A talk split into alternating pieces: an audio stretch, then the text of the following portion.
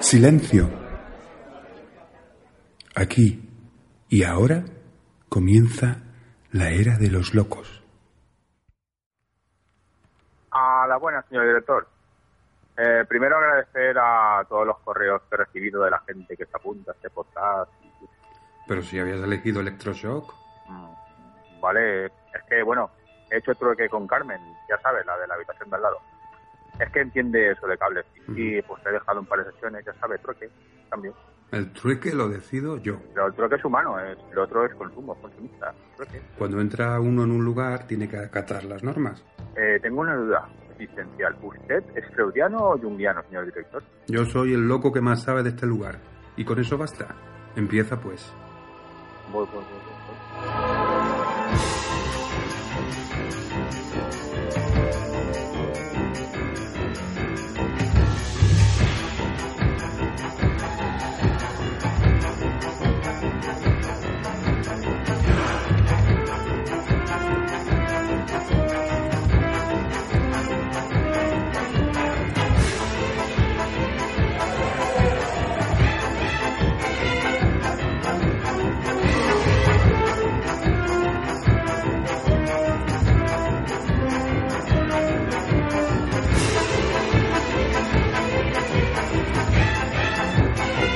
Muy buenas, José Eduardo. A ver qué nos traes.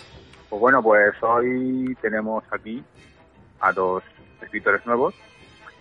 Tenemos a J.K. Rowling, que es la escritora de la saga de Harry Potter. Y luego tenemos al filósofo alemán Erich Fromm.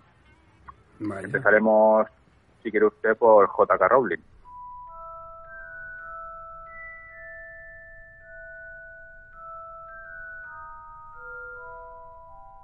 Pues a ver, J.K. Rowling se llamaba y se sigue llamando a sí misma Jo. Porque ella dice que nadie le llamaba Joan cuando era niña, a menos que estuviesen enfadados con ella.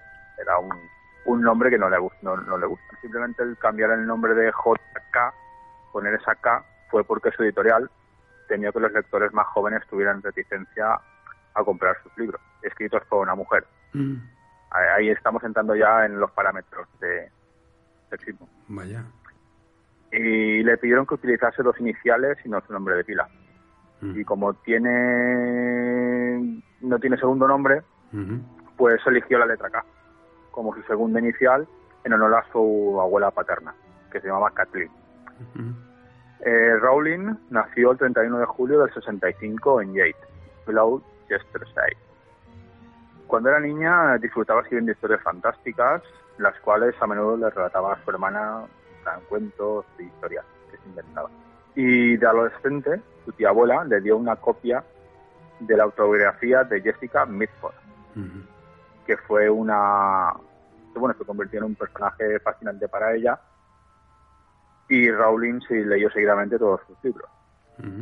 Y Mitford la mujer esta es fue la siesta de siete hijos fue la hija del barón David Freeman Mitford y de su esposa bueno su madre era Sidney Mitford que era hija de un político y editor Thomas Browley muy conocido en Inglaterra y creció en las distintas casas de su padre al ser varón pues estaba en la nobleza.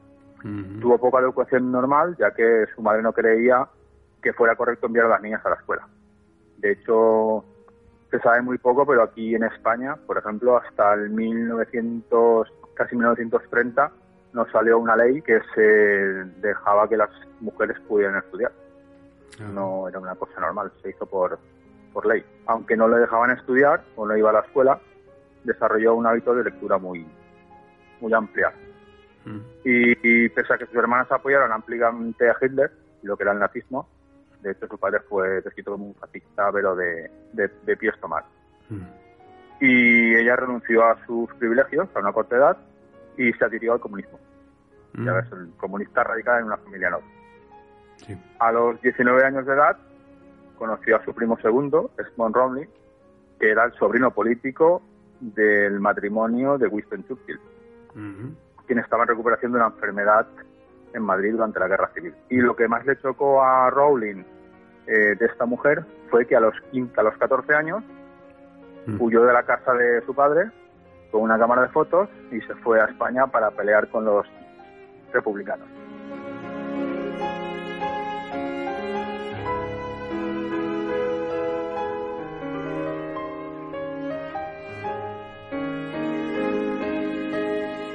Robin, esta mujer, pues desde un principio siempre ha sido, digamos, un, ideal para seguir.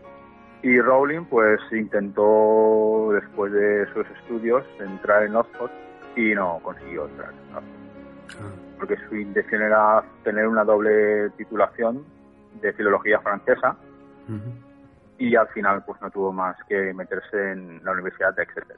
Eh, sacó lo que es filología francesa y luego se mudó, se mudó a Londres para trabajar como investigadora y secretaria bilingüe para Amnistía Internacional. Como siempre sucede, que a veces lo hemos comentado con muchos escritores, siempre sucede alguna sincronía, algún algo, un efecto o un defecto, un, Mm, una imagen, algo que crea o que hace crear lo que es el personaje o, el- o los libros.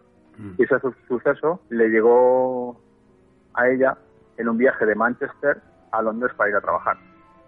Y le llegó así, de pam. Y según ella, la idea de la escuela de magos le llegó de repente. Vaya. Simplemente apareció en mi vida, no puedo decir por qué o qué la desencadenó, pero vi la idea de Harry y de la escuela de magos muy claramente. Y tuvo toda la idea, pues, de golpe. Cuando llegó a casa, pues empezó a escribir como una condenada. La idea tenía que plasmarla. Lo que veces suceden con estas cosas.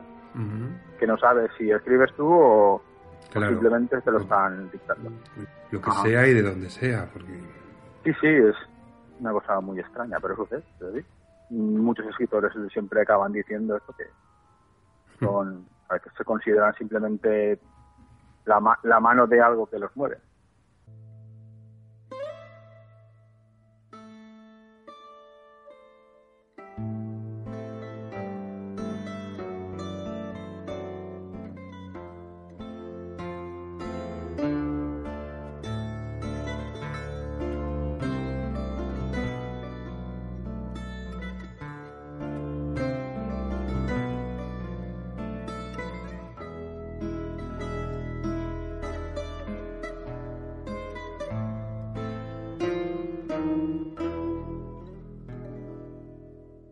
Rowling posteriormente se mudó a Porto para trabajar como maestra de inglés después de trabajar una temporada en traductora de Amnistía Internacional.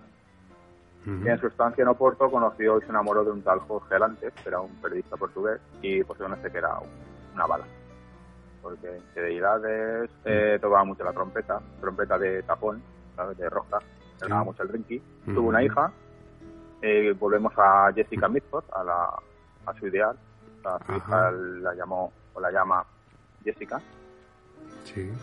Y, y nada, tras las infidelidades y alcoholismo de su pareja, pues lo abandonó en noviembre del 1993 y se trasladó con ella a Edimburgo, donde viví- vivió con su hermana. Mm. En marzo del 94, nada, pues empezó un proceso judicial y al final acabó en el 94, eh, pues separándose del hombre. En esta época, según ella, según Rowling, dice que sufrió una depresión clínica y llegó a plantearse hasta el suicidio.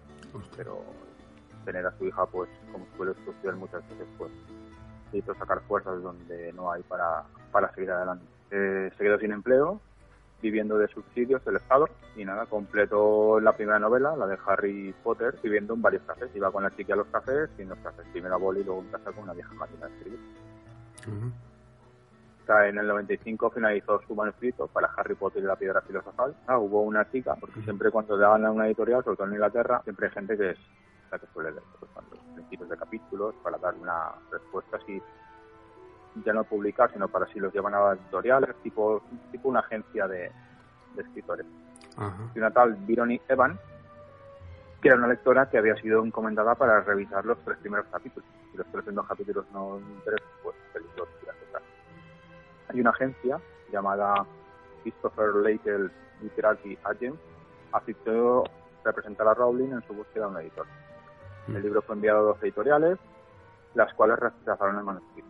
Vaya. Un año más tarde, recibió por fin la aprobación de un adelanto de 1.500 libras de una editorial, Bloodbury, eh, y el editor se llamaba Barry Cunningham, que era una y es una pequeña editorial británica el, de Londres.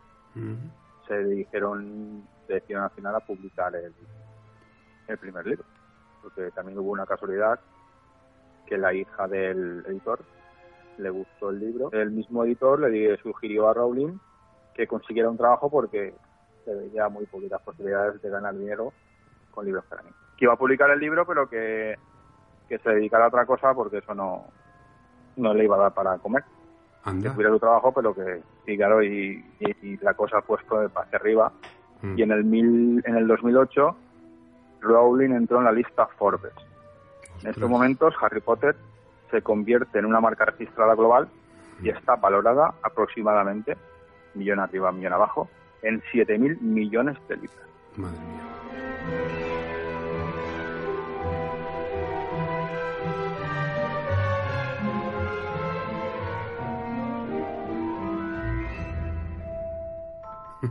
Para escribir nada más.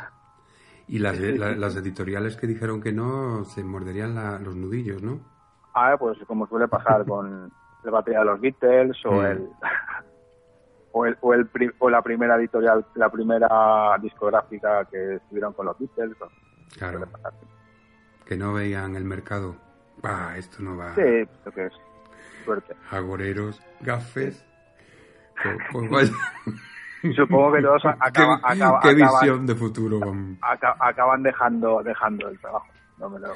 Claro. Y nada, los, los últimos cuatro libros de Harry Potter, por ejemplo, han marcado récords como libros más rápidamente vendidos en la historia. Vaya. Y la serie que tiene siete ha sido traducida en 74 idiomas. Vaya. O sea que ahí la cosa es salvaje, salvaje, mm. salvaje.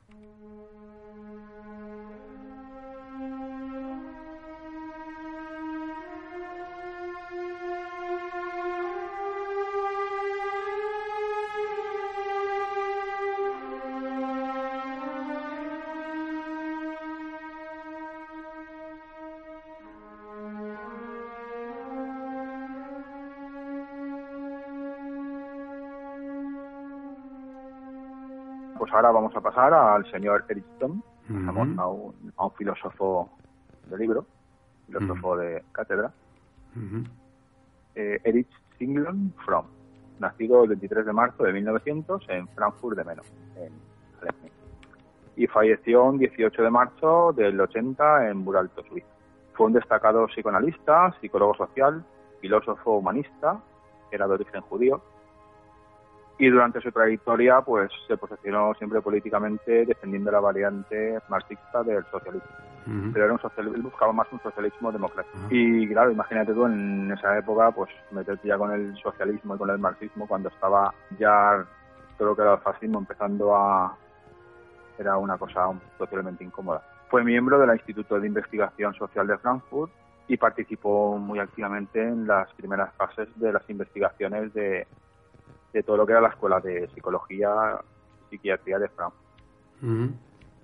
Y nada, al final estuvo allí hasta el final de los años 40 y rompió con este con este instituto porque empezó a tener ellos mm, empezó a tener muchos roces con la teoría de Freud, la teoría freudiana.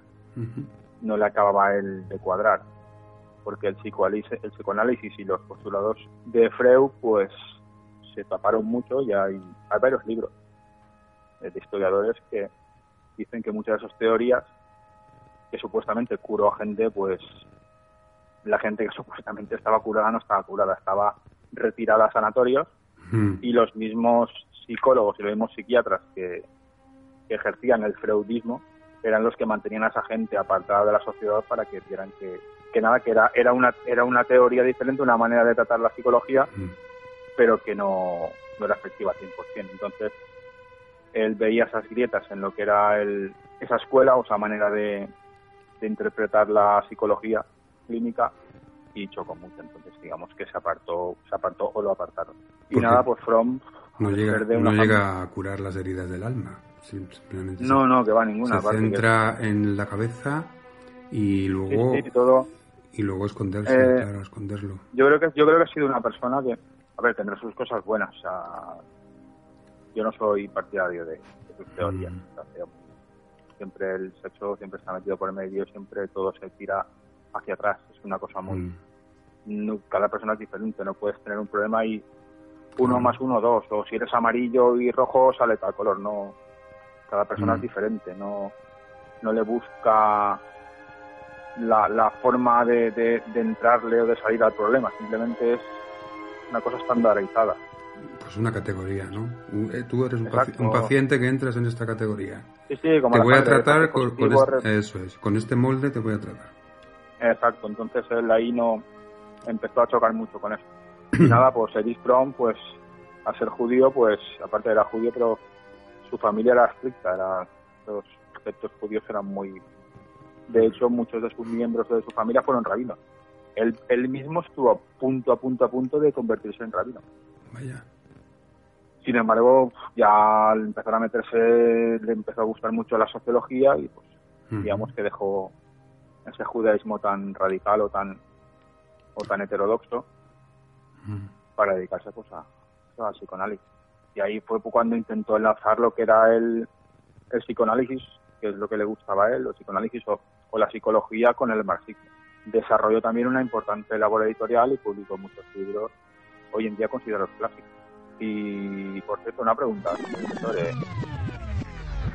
¿Esta institución es freudiana o junguiana? Eh, ¿Ves alguna disfunción en el funcionamiento de este lugar mental por problemas sexuales? O, o no. Pues sal de ese jardín entonces. Bueno, vale, vale, sí, bueno, era una vida que tenía. Desde mitad de la década, de los 40, pues entre los 40 y los 60, sí, sí, hasta los 60. Yo digo los 40 a los 60. Estuvo muy involucrado en todos los movimientos pacifistas norteamericanos, porque ahí ya él ya tenía una cátedra y estaba ya pues vagando entre, entre la Universidad de México y la Universidad, la Universidad de Montana. Y nada, pues estuve digo, muy involucrado en los movimientos pacifistas, sobre todo fue un destacado oponente de la guerra de Vietnam. Y fue un verdadero gran en el culo de los contrarios a los derechos civiles de los la gente de color y fue un procas atacante del, del Ku Klux Klan. Y mire lo que son las cosas, mm. lo que son las causalidades. En mayo de 1961, ¿se acuerda usted de Jessica Mitchell, no? La, El ideal de J. Rowling. Pues esta mujer, ya siendo periodista consagrada después de haber pasado por, por la guerra civil, mm. Viajó a Montgomery, en Alabama, para escribir un artículo sobre las costumbres y actitudes de los habitantes del sur de Estados Unidos, para la revista Squire. Y allí de camino, pues se topó con los viajeros de la libertad. Los viajeros de la libertad eran mucha gente, gente normal y corriente, gente común, gente que se apuntaba a subirse a autobuses, son autobuses normales y corrientes, interestatales, que viajaban por todos Estados Unidos. Digamos que lo que se dice aquí un autobús de línea. Y lo que hacían es que subían siempre con gente de color. Entonces desafiaban al incumplimiento de las sentencias se dictaminaban que los autobuses públicos eran, eran inconstitucionales de estar segregados. esa era, su, era la protesta, ¿no? Eh, sí, sí, la protesta era que nada. Montar con negros en. Sí, sí, sí. Entonces viajaban por todo, ¿no? se subían al autobús, subían los, subían los blancos y luego subían los de color. De hecho, hay una, hay una fotografía muy famosa que en este momento no recuerdo cuál fue el fotógrafo, que es de, de, una de las primeras mujeres de color que se subió en un autobús en plena Alabama hmm. y que dijo que ya no se va a bajar del autobús. Y ahí fue cuando empezó todo la revuelta que había. Y nada, pues Jessica Mitford pues quedó atrapada en, una revuelta causada por un ataque de Ku Klan a uno de sus autobuses. Hmm. Y digamos que se metió en toda esa inercia del movimiento que había, fue a, un mito organizado por Martin Luther King. Eh, se tuvo que encerrar en una iglesia, también atacada por el Ku y tuvo que pasar la noche encerrada allí, hasta que la Guardia Nacional dispersó a los agresores. Y nada, y justamente pues en, ese viaje, cuando estaba en la iglesia, eh, iba con un libro. Y era un libro pues que le dio tuvo también la causalidad de que tras tras salir digamos de esa iglesia pudo entrevistar a la persona que había escrito ese libro. Y este libro decía una frase que él, que la frase era la siguiente. Pero si la mayor parte de los hombres fueron corderos, ¿por qué la vida del hombre es tan diferente de la del cordero? Su historia se escribió con sangre. Es una historia de, violencia constante, en la que la fuerza se usó casi invariablemente para doblegar su voluntad. ¿Exterminó Talalpacha por sí solo a millones de armenios? ¿Exterminó Hitler por sí solo a millones de judíos? ¿Exterminó Stalin por sí solo a millones de enemigos políticos? Esos hombres no estaban solos. Contaban con miles de hombres que mataban por ellos. Y lo hacían no solo voluntariamente, sino con placer. El hombre ordinario, con poder extraordinario, es el principal peligro para la humanidad, y no el malvado y el santo.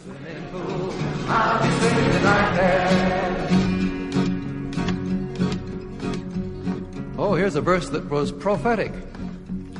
Came true. I heard it in October, and in many places it came true in November. But just a start.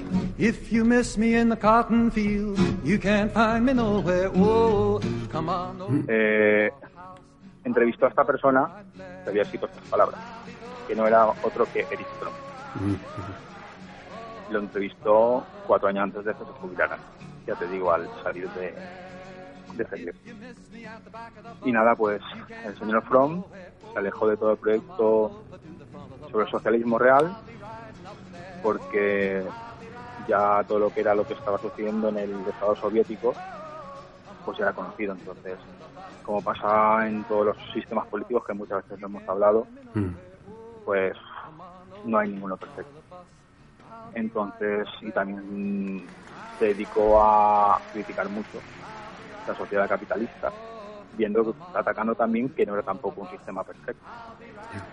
Y nada, junto con las perspectivas sobre la libertad personal y el desarrollo de una cultura libre, pues al final se hizo anarquista. Pero anarquista no anarquista que nos quieren vender. anarquista no es una persona que lo quiere mm. romper todo. Un anarquista es un vive y deja vivir. Camarada Durruti, a los lectores de New York Herald les gustaría saber si ustedes, los anarquistas, se consideran a las órdenes del gobierno o si por el contrario están enfrentados a él. Se trata de aplastar para siempre al fascismo. Y ello si hace falta a pesar del gobierno. Tal vez un día no lejano, este mismo gobierno tenga necesidad de los militares rebeldes para destruir el movimiento obrero. Luchamos por la revolución, no esperamos ayuda de nadie. Les mostraremos a ustedes, los bolcheviques rusos, cómo se hace la revolución. En su país hay dictadura. En el ejército rojo hay coroneles y generales. Mientras que en mi columna no hay jefes ni subordinados. Todos somos iguales en derechos. Todos somos soldados. Yo también soy un simple soldado. Se acusa a los hombres de su columna de haber caído en un cierto desorden. Caos, dicen algunos. Los militares profesionales tienen dificultades para hacerse respetar. ¿Usted qué opina? Los burgueses siempre tienden a identificar la libertad con el caos. Hemos organizado el entusiasmo, no la obediencia. Cada hombre, cada mujer es responsable ante sí mismo y ante los demás. Esa es nuestra fuerza. Nosotros los obreros estamos destinados a heredar la tierra. Con toda seguridad. Será un triunfo muy costoso. Entre el 57 hasta el 74, pues estuvo en Michigan, estuvo en México, como he dicho antes, y se instaló ya jubilado, se instaló en Suiza para escribir. Y nada, murió en su hogar cinco días antes de su octogésimo cumpleaños. Ah, por cierto, se me olvidaba. Vamos a regresar a los autobuses que hemos estado hablando antes. En uno de esos autobuses, eh, uno de los pasajeros era un joven británico. Un hombre, un hombre más. Ya han comentado que era gente normal y corriente, ¿no? Simplemente que tenía esa necesidad de ayudar a ese movimiento social. Y era una persona, pues un joven, que desde el primer momento estuvo allí y que supo que había que apoyar esa causa, esa que sabía que, y como fue así, pues lo expulsaron del país. Ese hombre se llamaba Jesse Evans y era el abuelo de Byron Evans, la lectora entusiasta de Harry Potter. que hizo mover la inercia del éxito de nuestro actor. Uh. Cosas de la casualidad, señor director. Por cierto, esto es una exclusiva para la era de los locos. Qué conexiones, ¿no? Muy bien. Sí, ha sido, ha sido una causalidad. que lo que hablábamos antes de lo que le pasó a ella en el tren, mm. que le vino la idea, pues hay veces que si te pones a, a, pensar y a enlazar, te acaban enlazando las cosas. No que el destino sucede porque sí, pero siempre como si hubiera un guion, unos pequeños fallos que puedes ir encontrando. Y basta con enfocar lo que uno quiere, eh, lo que desea, ¿no? Lo que desea realizar. Que si, se, si se, proyecta eso al universo y parece como que, que van dándose sincronicidades, ¿no? Sí, hay incluso una, una teoría muy ligada a lo que son las teorías de cuerdas y las teorías de la física cuántica, que habla que esos, estas cosas como lo que hemos dicho ahora, que ya ves que el abuelo de la persona que leyó el mm. libro de o sea, es una sucesión de causalidades, son simplemente fallos, fallos de fallos técnicos entre comillas de lo que es el, los sucesos normales y corrientes. No es azar, es, es una cosa extraña que los llaman serendipias o sincronicidades, como queramos llamarla. Por ejemplo, hay un caso muy conocido de de una zona, quiero recordar que es una zona cercana a las Horcadas, mm. que se hunde un barco, mueren todos ahogados, mm. menos un grumete que se llama John, en el 1815. Mm. En el 1925 se hunde un carguero, mueren todos, menos un grumete que se llama John. Y en el 1978 se hunde un velero con 15 pasajeros, mueren todos, menos un grumete que se llamaba ¿Y eso, me quieres decir que esos son como fallos técnicos del azar? Es una teoría que es una teoría que se dice, pero que, es, que, hay mucha gente que se dedica y estamos y estamos hablando de físicos, físicos que lo están estudiando, ¿no? Sí, sí, sí, que ven que es una cosa tan absurda, o sea, que ahí llega un momento que lo que es la probabilidad del azar es tan, tan imposible y tan irreal que dicen, mm. aquí tiene que haber algo, tiene que existir algo. No. Matemáticamente, es, secuencialmente, es imposible. Mm. O sea, no, no dices puede ser entre uno y un billón de posibilidades. No, no, es que hay tantos ceros en esos billones mm. y dices que es, es más sencillo que el mundo acabe y empiece con un chasquito de dedos que suceda. Y aquí tenemos el primer libro. A ver, es delgadito, es finito. Es de From, Tener o Ser. Esta es una edición del 82, de 1982. Y este ensayo filosófico es de 1976. Y en este libro pues se analiza críticamente el capitalismo y el consumismo. Eso que hablábamos antes de él que se había dedicado a meter leña por todos los lados pues aquí es donde lo centro. Y eres Erich Fromm, pues practica aquí pues lo que es un método de recuperación basado en el análisis de la propia conciencia. Mm. Es como un método, es como un arte de vivir. Nos propone un arte de vivir cuyos pilares son el amor, la razón y la actividad productiva. Nos explica pues que es posible adquirir una sabiduría de vida sin ningún tipo de esfuerzo de sufrimiento. Que es, es un engaño pues alimentado sobre todo por la ideología consumista. Tienes que trabajar, trabajar, trabajar y sufrir, sufrir, no nadie te regala nada, es somos maquinaria. Hmm. Y nada, pues en exterior propone que nos esforcemos en recuperar nuestra fortaleza física, psíquica y espiritual, así como nuestras posibilidades de, ser más independientes. Hmm. Y abandonar la obsesión de tener, tener, tener, tener, tener, tener, simplemente por ser. Y olvidarnos pues del sistema este de características económicas, políticas, y sociales de la sociedad moderna y centrar nuestra, nuestra atención simplemente por ser el ser, o sea, menos tener y más ser. Y la verdad es que es un, un, libro bastante durillo, para que no vamos a engañar, señor director, es muy es muy denso, es muy denso, es, tiene muchos, muchas revueltas y muchas esquinas. bueno, a usted le gustaría que es su trabajo, trabajo junguiano, ¿no? Otra vez con lo mismo. Vale, vale, sigo, sigo pues eso, tener o ser sostiene pues que en la sociedad industrial el hombre se ha habituado a vivir con la premisa de que quien no tiene no es. Mm. Una cosa absurda, pero es real. E, e, integra pues lo que es su manera de ver el psicoanálisis con la política y aporta pues reflexiones pues para lo que era pues finales del siglo XX y una meditación pues hacia digamos el, un camino de esperanza es simplemente el ser no eres por lo que tienes sino eres por lo que eres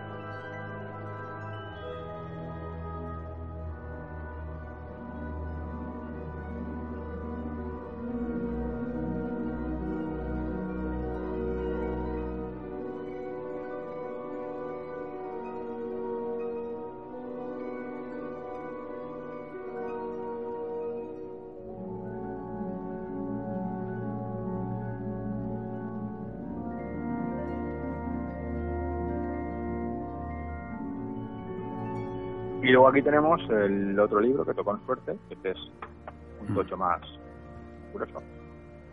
Es el sexto libro de la saga de Harry Potter, que desarrolla en el sexto año de Harry Potter en el colegio, Harry Potter y el Misterio del Príncipe. Y aquí pues se explora el pasado del mago oscuro, Lord Voldemort, y como los preparativos del protagonismo, del protagonista, junto con Albus Dumbledore, que es el jefe, director, para la batalla. Y voy a leer aquí una, una pequeña trocito que dice, para el señor tenebroso, ya sé que moriré mucho antes de que lea esto, pero quiero que sepa que fui yo quien descubrió su secreto. He robado el Horrocrux auténtico y lo destruiré en cuanto pueda. Afrontaré la muerte con la esperanza de que cuando encuentre la horma de su pacto, volverá a ser y lo siento, señor director, pero de este libro nada diré. Porque si la locura es una enfermedad, la magia es su cura. No podemos vivir sin ella. Tan solo deseo que en algún momento, en algún momento, pese a lo mediático, pese al marketing, pese a lo que se nos ofrece por los ojos, que en algún momento uno de estos libros de Harry Potter caiga en algún momento en, alguna manera y que se deje seducir por los cuentos y por el misterio, por los mundos ajenos y a la vez cercanos. Porque, por cierto, eh, El Señor de los Anillos, mm. ese libro tan conocido de J.R.R. Tolkien, fue pisoteado, criticado como una vulgaridad por sus coetáneos, críticos y como siempre los sabiendos culturales. Y si no me equivoco, no me voy a equivocar, con esta saga de J.K. Rowling pasará lo mismo para estupor de todos. Y hay una encuesta que se hizo hace tres años, por ejemplo, en todos los países de la Commonwealth, a los países de lengua anglófona, Australia, etcétera, etcétera, Y solo salió un libro reconocido como el mejor libro de historia, de la historia de lengua inglesa, reconocido por millones de personas entre todas las edades, capas sociales y culturales. Ese libro era El Señor de los Anillos. Y aseguro a la audiencia, tanto a la crítica como a la fanática, que la saga de Harry Potter será en el futuro uno de estos libros conocidos. Y nada, pues quien quiera saber, que lea. Por cierto, en ver este tomo me he cogido la libertad de traerlos todos, desde el primero hasta el último. Nada más, señor director. Esta semana tienes electroshock, wifi y terapia tadeica o terapia asnal. Mm, gracias, gracias, gracias. Tan solo un jungiano haría eso, señor director. Un freudiano me diría que si mi tío me hizo con su varita y eso, y entonces yo me diría que tenía que hacer esto, ¿vale? esto, Adiós, adiós. Vale. Vale.